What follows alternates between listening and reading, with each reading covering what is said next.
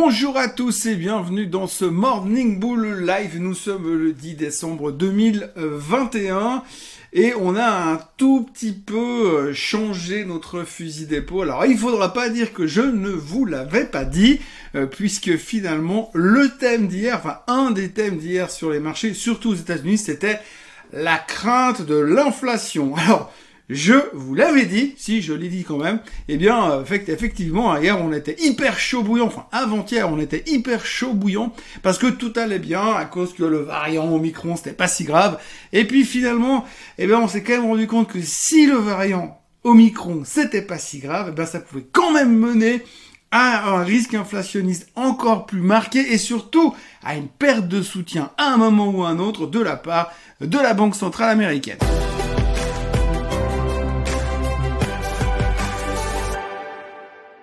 Si on prend les choses dans l'ordre, hier en Europe, on est toujours très méfiant. On est toujours très méfiant par rapport aux variants euh, Omicron, bien sûr. On s'inquiète toujours. C'est vrai que les mesures restrictives qui sont prises tous les jours en Europe sont beaucoup plus marquées, beaucoup plus intensives que ce qu'on peut voir euh, aux États-Unis par exemple. Donc forcément, la perception des gens sur place doit être un tout petit peu différente.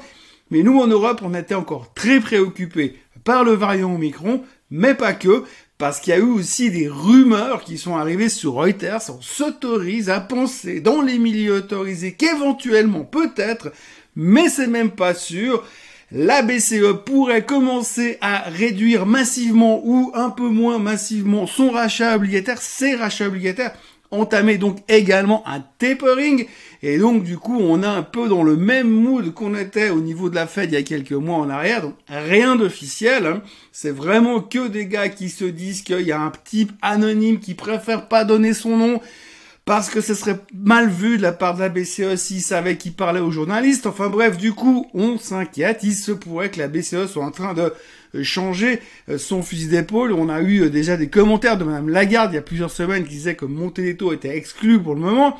Mais si on entame un tapering, forcément, on va revenir à la thématique de la hausse des taux en Europe. Et là, tout de suite, les marchés n'auraient pas envie du tout. Donc, on était un petit peu en mood hésitation. Alors, c'est pas un sell-off en Europe, mais on était hésitant. Un peu moins euphorique qu'on aurait pu l'être ces derniers jours quand on s'est rendu compte que le variant Omicron, bah, c'était pas si grave. Aux États-Unis, par contre, c'est un petit peu différent. Donc, comme je viens de le dire, effectivement, le variant Omicron est considéré comme un peu moins préoccupant. Alors, on en parle quand même, mais c'est pas aussi stressant que les Européens le ressentent en tous les cas. Alors, il y a eu quand même eu quelque part deux, trois articles, on l'a quand même mentionné parce qu'il fallait le mentionner, mais par rapport au fait qu'il y a deux semaines en arrière, on avait euh, le variant Omicron à peu près tous les, bah, un article sur un, c'était à propos du variant Omicron. Aujourd'hui, on le cite encore dans les rapports de fin de journée, comme quoi certains gars en ont parlé. Mais la préoccupation principale, les doutes qui ont commencé à venir durant la séance, parce que ça se passait pas trop mal durant la journée, eh bien, c'est effectivement lié à l'inflation. Donc, je vous refais le truc. Si le variant Omicron, ben, il n'est pas très grave, eh ben, forcément, du coup, les gens vont ressortir, libération, détente, voyage, achat de pétrole, hausse de l'inflation, hausse des matières premières, et donc du coup, cet après-midi à 14h30, il y a les chiffres du CPI, le Consumer Price Index aux États-Unis, chiffre qui va nous dire si vraiment c'est la catastrophe ou pas. Alors comme vous voyez, les attentes, on attend 4,9% euh, de, de, de, hausse de l'inflation, si on veut bien aujourd'hui.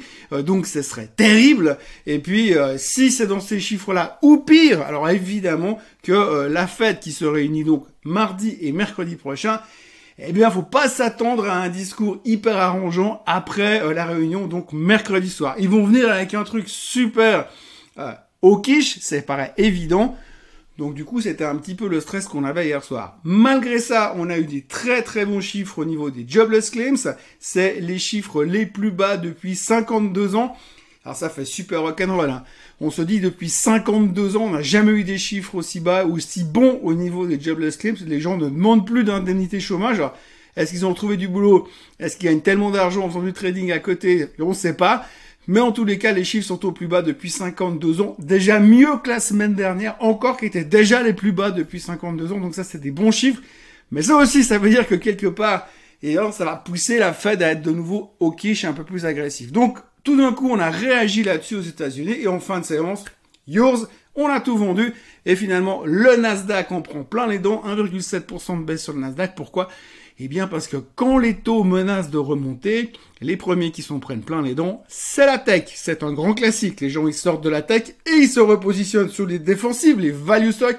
D'ailleurs, on voit que le Dow Jones n'a pas baissé et c'est le Nasdaq qui a tout pris dans la gueule. Enfin, en même temps, comme c'est lui qui a tiré le marché ces derniers temps, on va pas non plus lui en vouloir. Donc en résumé, fin de session aux États-Unis hier soir, la peur d'une, pas d'une hausse des taux, mais d'un tapering plus agressif annoncé mercredi prochain, deux chiffres du CPI cet après-midi trop inflationnistes, bref, c'était courage fuyons hier soir, Rien de catastrophique non plus, mais le petit doute quand même qu'on commence à se dire, c'est que le S&P 500 est revenu vraiment au plus haut de tous les temps, mais n'a pas réussi à casser dans ce rebond de folie qu'on a vécu depuis 2-3 jours. Et donc ça voudrait dire que techniquement c'est un double top, et si c'est un double top, ça veut dire qu'on peut se reprendre une tôle derrière pour aller rechercher les plus bas de ces derniers temps. Alors pour l'instant, on n'en est pas là, mais attention au chiffre du CPI, attention au meeting de la Fed, attention à la version hawkish de Monsieur Powell, ce sont les stress du moment. Parlons de Tesla, ça fait un peu euh, longtemps qu'ils n'ont pas fait les front page, entre guillemets. Alors Tesla était pas mal euh, sous pression hier, le titre a perdu euh, plus de 6%. La raison principale, c'est que les autorités américaines se sont soudainement rendu compte que quand vous conduisez une Tesla, vous pouvez également jouer à des jeux, à des jeux vidéo directement sur le grand écran au milieu de la voiture. Alors, Gros scandale, mais comment est-ce possible? Où est la sécurité? On va avoir des accidents. Puis non seulement on s'est rendu compte vous pouvez jouer à des jeux, mais également aller sur le net. Alors, gros scandale, les autorités américaines sont en train d'enquêter sur ce. Comment est-ce possible finalement? Alors, ce que c'est assez rigolo, c'est quand ils ont donné l'autorisation finalement à ces voitures de circuler à l'époque, personne n'a rien vu. C'est génial, les voitures électriques. Donc, du coup, eh bien, ils se sont, euh, ils sont en train de se poser des questions et ça met un petit peu la pression euh, sur Tesla. Alors, c'est dommage hein, parce que il paraît que les prochaines options c'était le mini-bar avec euh, du whisky et des rhums arrangés à disposition à l'intérieur de la voiture et puis que peut-être il y aura également des endroits à côté des superchargeurs où on pourrait acheter euh, du cannabis et puis des, des, des, petits, des substances psychotropes qu'on pourrait utiliser au volant de la Tesla après. Non, j'exagère. Mais en tous les cas, ce qui se trouve aujourd'hui, c'est que les gens sont été un peu stressés sur Tesla par rapport à ça, parce que voilà, les autorités américaines enquêtent. C'est un petit peu l'éternelle histoire finalement aux États-Unis quand vous avez une boîte qui fait une success story, tout le monde trouve ça absolument génial. C'était déjà arrivé à l'époque avec Microsoft, et puis quand tout d'un coup on se rend compte que ces mecs-là, ils sont en train d'avoir un monopole et une prise sur un secteur spécifique, tout d'un coup, le bon gouvernement, il commence à venir s'occuper de ce qui se passe et ce qui est en train de se passer sur Tesla pour l'instant. Alors, affaire à suivre, c'est pas une catastrophe pour l'instant. Je pense que supprimer ces espèces de possibilités de jouer à Candy Crush pendant que vous roulez, ça va pas être très compliqué. Mais en tous les cas, il y avait de la pression hier. En plus, on a fait les additions. Eh bien, Elon Musk a déjà vendu pour 12 milliards de Tesla ces derniers temps. Ah, il en a encore quelques-unes de toute façon, puisqu'il pèse 250 milliards encore en Tesla, je crois, tranquille. Mais voilà, il a vendu pour 12 milliards d'actions, donc tout le monde se pose toujours un petit peu de questions. Bref, mauvaise journée pour Tesla hier. Le sujet suivant de la journée, c'est euh, Katie Wood Ark Invest qui était euh, dans les médias hier pour défendre en fait sa performance. Alors vous l'avez vu cette année, leur investissement thématique a été quand même un tout petit, un petit peu moins successful que d'habitude. Moins 19% en moyenne de performance sur euh, leurs 6 certificats. Il y en a 5 qui sont négatifs cette année. Euh, elle s'est défendue en disant qu'on n'avait rien compris, qu'il y avait encore un potentiel de hausse absolument phénoménal ces prochaines années euh, sur cette thématique, sur les thématiques qu'elle traite. Donc hyper bullish, elle parle de quadrupler dans les 5 prochaines années. Encore faudra-t-il que les gens comprennent ce que c'est d'attendre et de faire d'investissement sur le long terme et pas sur les cinq prochaines minutes parce que c'est pas vraiment la mentalité pour l'instant. Néanmoins, elle essaie de rassurer et de convaincre. Il est vrai que ceux qui sont avec elle depuis le début, eh ben, ils sont plutôt contents. Bon, alors un des premiers backers, une des premières personnes qui a investi avec elle, c'est le type d'Archegos qui a fait exploser le Crédit Suisse au début de l'année. Alors pour l'instant, il est pas tellement en train de faire la fête, il a d'autres soucis à ce moment.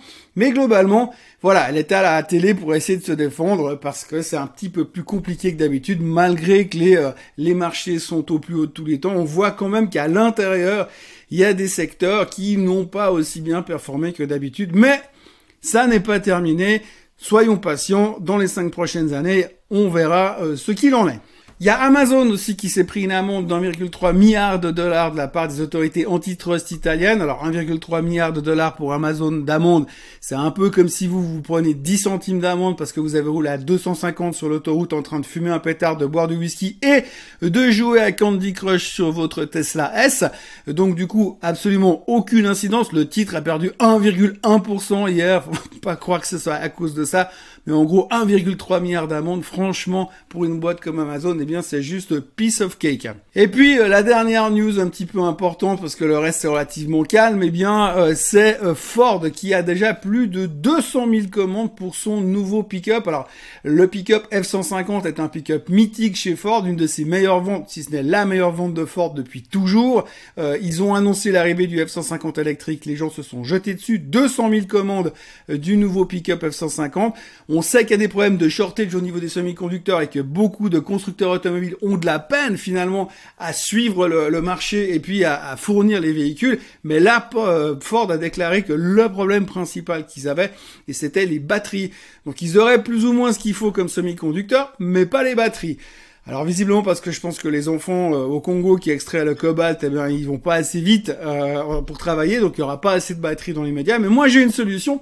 Il suffirait finalement de changer les batteries et les moteurs et de mettre des V8, ça irait aussi bien dans un F-150. La question du jour, c'est euh, un des auditeurs qui m'a envoyé ça en me disant que lui, à partir de Noël 2021, il partait un an sur une île déserte où il n'y aurait pas de connexion, pas de Wi-Fi, rien du tout, et que durant cette année-là, il voudrait acheter trois actions avant de partir et ne pas les toucher pour les euh, revendre au mois de décembre l'année prochaine, et il me demande lesquelles je prendrais. Alors ça c'est la grosse question euh, assez compliquée. Alors je vais être un petit peu bateau, mais euh, si aujourd'hui je devais prendre trois actions, alors moi dans mon dans mon envie de me diversifier euh, globalement, eh bien je prendrais tout d'abord Apple. Apple, je vais pas vous expliquer pourquoi je la prendrais, simplement parce qu'ils ont des montagnes de cash, qu'elle est relativement bien valorisée, que de toute façon, on va changer nos téléphones régulièrement, que l'arrivée, le développement de la 5G dans le monde va faire que les gens vont continuer à acheter des iPhone 13, iPhone 14, iPhone 15, que euh, leurs produits, leur gamme de produits PC et compagnie continue à cartonner. Donc, à mon avis, Apple, c'est sur un train dossier et ça va continuer de monter. Donc, c'est pas non plus le titre qui va doubler l'année prochaine mais je pense qu'il n'y a pas de risque à se positionner sur Apple. Le deuxième où il y a encore moins de risques, mais je pense que ça fait partie de tous les portefeuilles, ça devrait faire partie de la plupart des portefeuilles.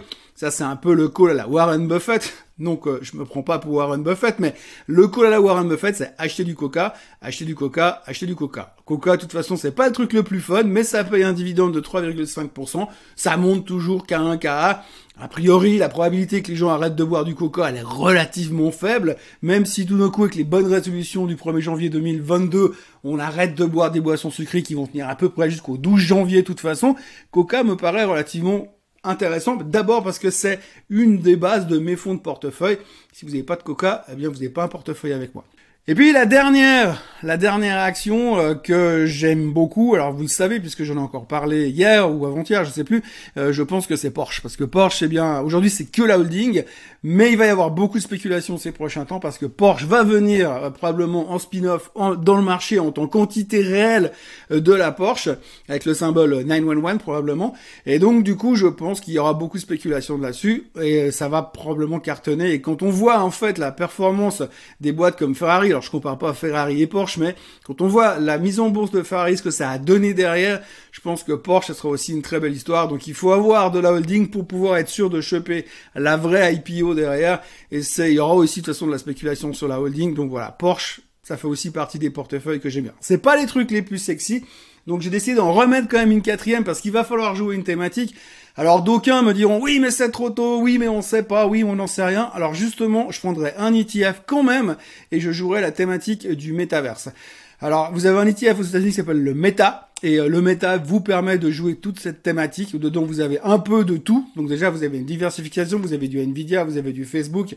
Donc vous avez la possibilité de jouer toute cette thématique de l'évolution du métaverse. Et puis à noter aussi que Swissquote a également un produit métaverse qui est disponible pour les clients Swissquote. Donc euh, ça me paraît une bonne solution. Donc ça serait quatre actions et pas trois, enfin trois actions et un ETF pour jouer l'année prochaine. Mais c'est vraiment un pari euh, parce que vous me dites je fais rien pendant 12 mois et que je suis sur mon île déserte.